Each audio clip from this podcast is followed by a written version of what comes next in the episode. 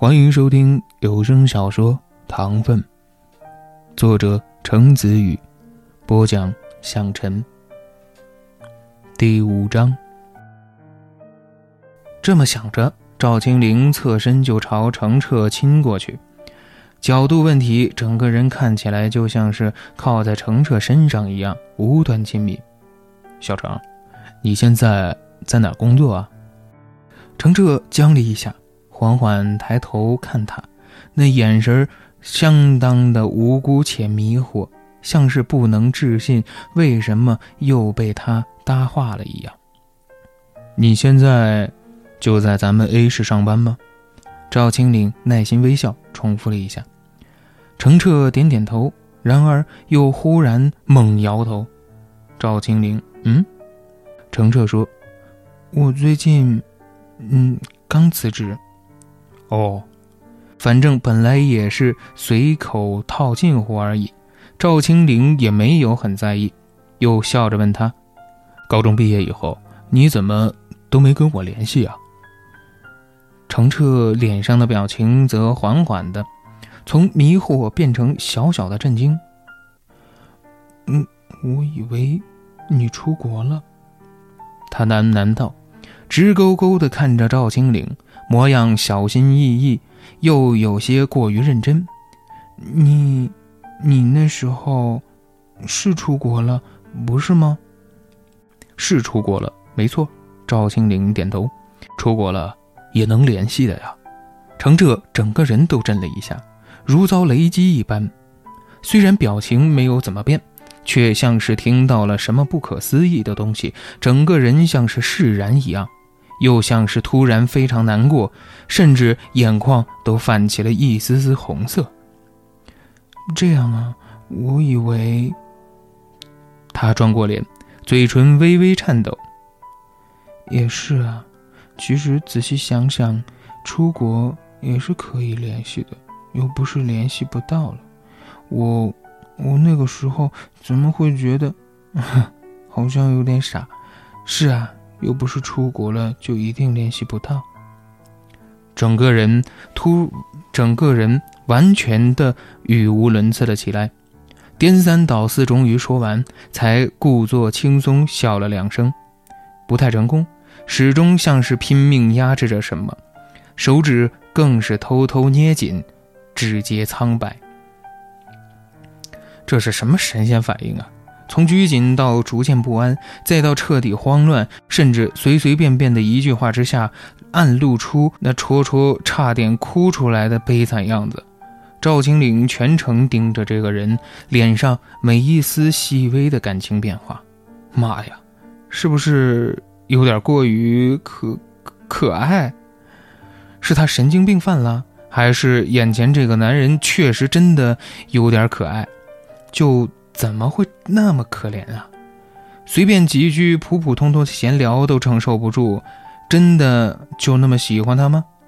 声音不自觉地放得很温柔。赵青岭此刻跟他说话的态度，活像生怕吓跑了受惊吓的小白兔，活像生怕吓跑了受惊的小灰兔。没事没事，我以后就会经常回来了。肯定能常常见面的，以后多联系就是，以后多联系就好了。周遭好事者们的眼光略微变得有些诡异、纠结、五味杂陈，因为想不通为什么不仅没有看到想象中惨绝人寰、阴沉男暗恋校草十多年终被拒的戏码，反而。赵青岭那边居然主动对程澈一脸温柔，简直叫人难以置信。哇，时隔这么多年还搭理那种变态啊！赵青岭人也太烂好人了吧！呵呵，心地善良，当心被刚啊！声音不慎没收住，被赵青岭听见了，转头一道眼刀冷冷杀过去。还有完没完？看人家内向寡言又傻傻的好欺负，就这样随便肆无忌惮。正想说要不要干脆怼回去，但毕竟又是同学的婚礼，得给新人留点面子。正巧身旁上了新菜蒜蓉大虾。哎呀，虾！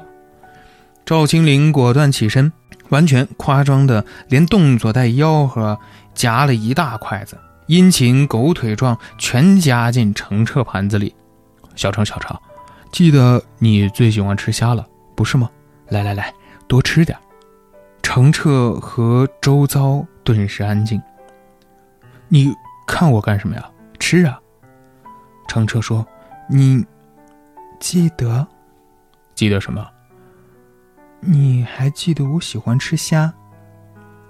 程澈抿了抿唇，看起来似乎有些高兴。只可惜没几秒钟，他便强迫自己从那种喜悦的美梦里回过神来。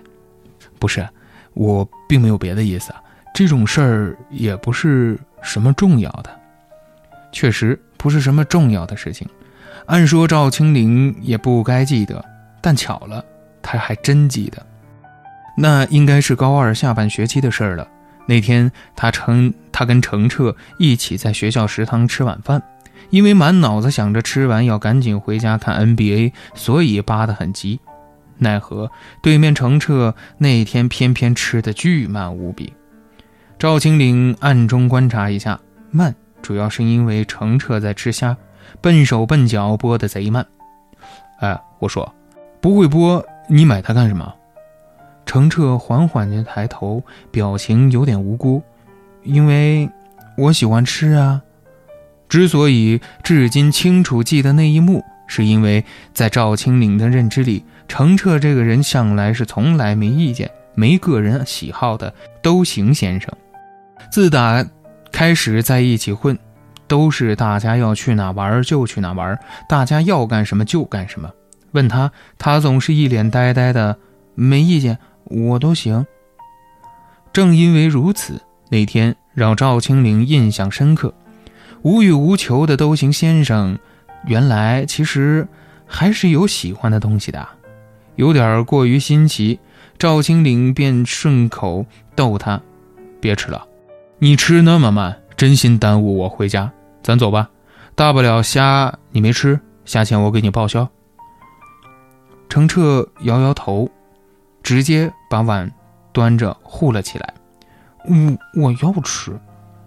他小声但很坚定、很明确地说：“赵青岭，哎，果然好神奇。”都行先生平时明明什么都行的，今天居然为了几只虾破天荒的努力认真争取脸。那天那场 NBA 比赛，赵青灵最后是和程澈一起在食堂壁挂电视上看完的，就着汽水和新买的一份油爆大虾，边吃边闹腾。时至今日，赵青岭还记得那场比赛很精彩。他支持的休斯顿火箭队赢了，只是没想到十年后的程澈居然毫无长进，还和当年一样笨，把虾剥得坑坑洼洼。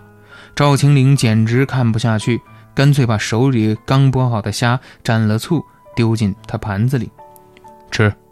程澈抿了抿嘴唇，整个人一秒僵硬，片刻后有些迟疑，脸颊微微泛上了一丝浅红。而旁边之前各种不怀好意的看客脸上的表情，也已经完全陷入“天啊噜，天啊噜，天哪天哪天哪噜”的纷呈凌乱。赵青岭则悠悠然，理所当然从澄澈碗里又拿走一只没剥壳的，开始给他专程剥虾。好吃，嗯，那你就吃快点行不？小鸡刀米似的。吃的还没我剥的快，一会儿凉了。